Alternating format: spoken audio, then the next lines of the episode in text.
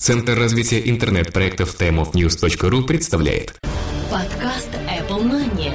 Новости яблочного фронта. Здравствуйте, вы слушаете 102 выпуск нашего новостного яблочного подкаста. У микрофона его ведущие Влад Филатов и Сергей Болесов. Сегодня в нашем выпуске. Snow Leopard получил обновление. Тим Кук поделился мнением о ARM-чипах. ITV снова обрастает слухами. Apple стала первой в Европе. iPad 3 анонсирует первую неделю марта. ФБР опубликовала досье Стива Джобса. Экран iPad 3 действительно шикарный. 7-дюймовый iPad в конце этого года.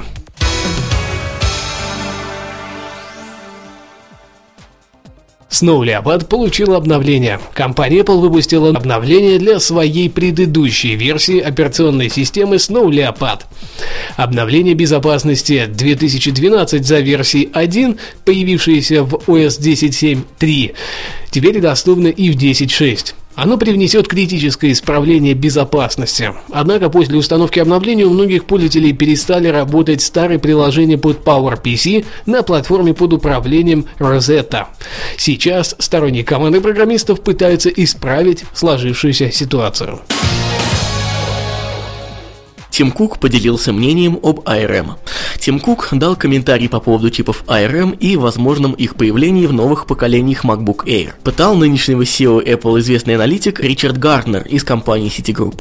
Сам комментарий звучал примерно так. Совсем скоро объемы продаж iOS устройств будут выше, чем продажи традиционных ПК. Ранее мы в Apple тестировали ARM чипы в MacBook Air, но в какой-то момент мы поняли, что iPad сможет заменить его. Не сегодня, конечно.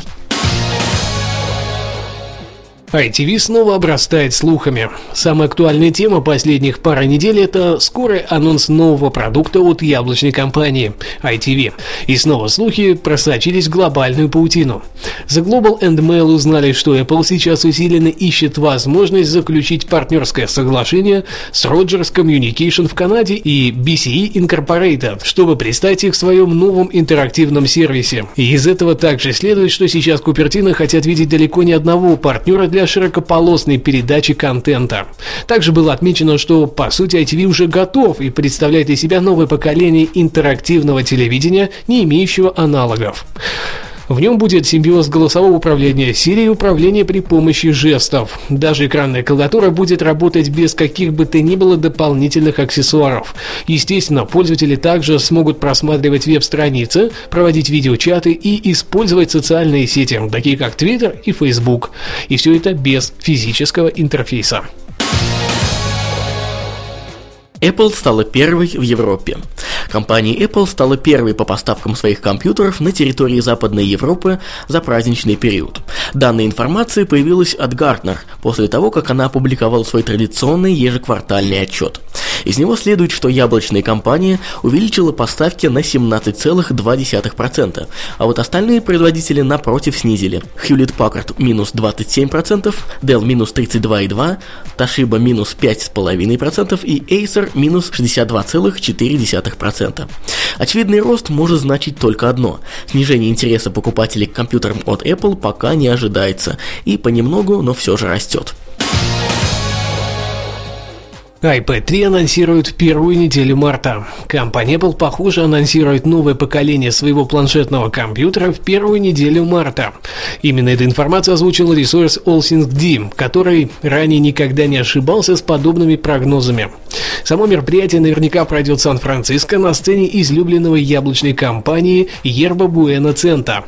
Если вспомнить прошлый год, то ожидать старта продаж стоит через неделю после анонса.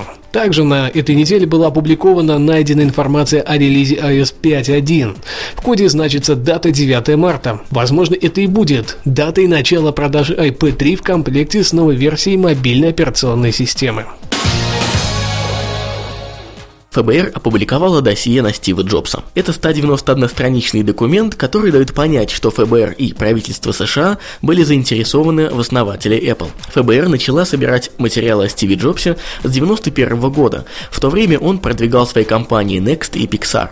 Помимо основных биографических данных, в досье Стива содержатся ссылки на комментарии его знакомых. Один из них сказал, что Стив перекручивает истину и искажает действительность в целях достижения своих целей. Файл Стива инициатива находился на личном контроле президента США, а в то время им был Джордж Буш-старший. В 1985 году на Стива было совершено покушение, от него требовали 1 миллион долларов под угрозой смерти. Стив как-то выкрутился, не отдав ни цента шантажисту. Экран iPad 3 действительно шикарный.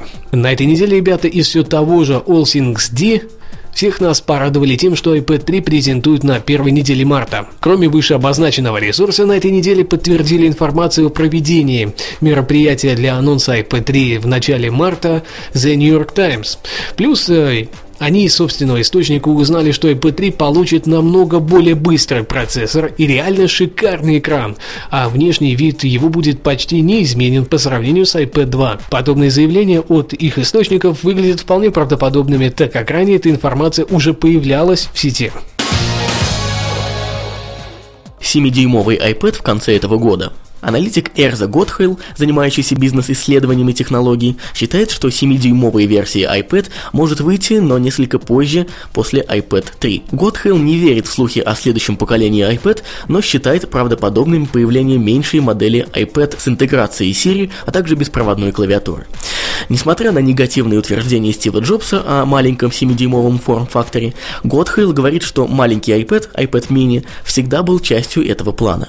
Он считает, что компания Apple уже работает над 7-дюймовой вариацией iPad, и будет он представлен позднее в этом году в комплекте с беспроводной клавиатурой как дополнительным аксессуаром для планшета. Три последних новости взяты с портала aekb.ru, за что им большое спасибо. На этой неделе Павел Буянкин в рубрике «Ресурс недели» расскажет нам о том, как же переместить файлы в macOS при помощи клавиатуры. Здравствуйте, с вами Павел. И сегодня хотелось бы ответить на один очень интересный вопрос многих пользователей компьютеров Mac. Наверное, многие замечали, что в меню Finder есть такой пункт «Меню правка вырезать». Но почему-то он не активный, и его никак нельзя использовать. Но я нашел ответ на данный вопрос – Команда «Вырезать» Command-X позволяет вырезать кусочки текста при редактировании имен файлов, но никак не для перемещения файлов. Получается некоторая дискриминация для тех, кто предпочитает использовать клавиатуру для работы с файловыми массивами посредством Finder. Apple повсеместно пропагандирует использование функции Drag and Drop для перемещения файлов.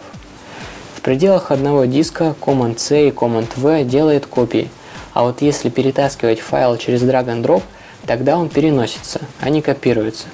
Для тех, кто не может жить без данной функции, есть некоторое решение данной проблемы. Нужно выделить файл в Finder, нажать Command-C, перейти в нужную папку и нажать сочетание клавиш Command-Option-V. Что же произойдет? Command-Option-V вставляет документ в новую директорию, вырезая его из прежней папки и перемещая в новую. Если же вы просто нажмете Command-V, вы только переместите копию файла в новое место. А на этом все. Я надеюсь, что ответил на данный вопрос. С вами был Павел. До свидания. Спасибо Павлу за материал. Не забываем посещать его ресурс crassteam.ru. Там вы найдете все самые интересные моменты, как же лучше освоить ваш iDevice или же новый компьютер от Apple.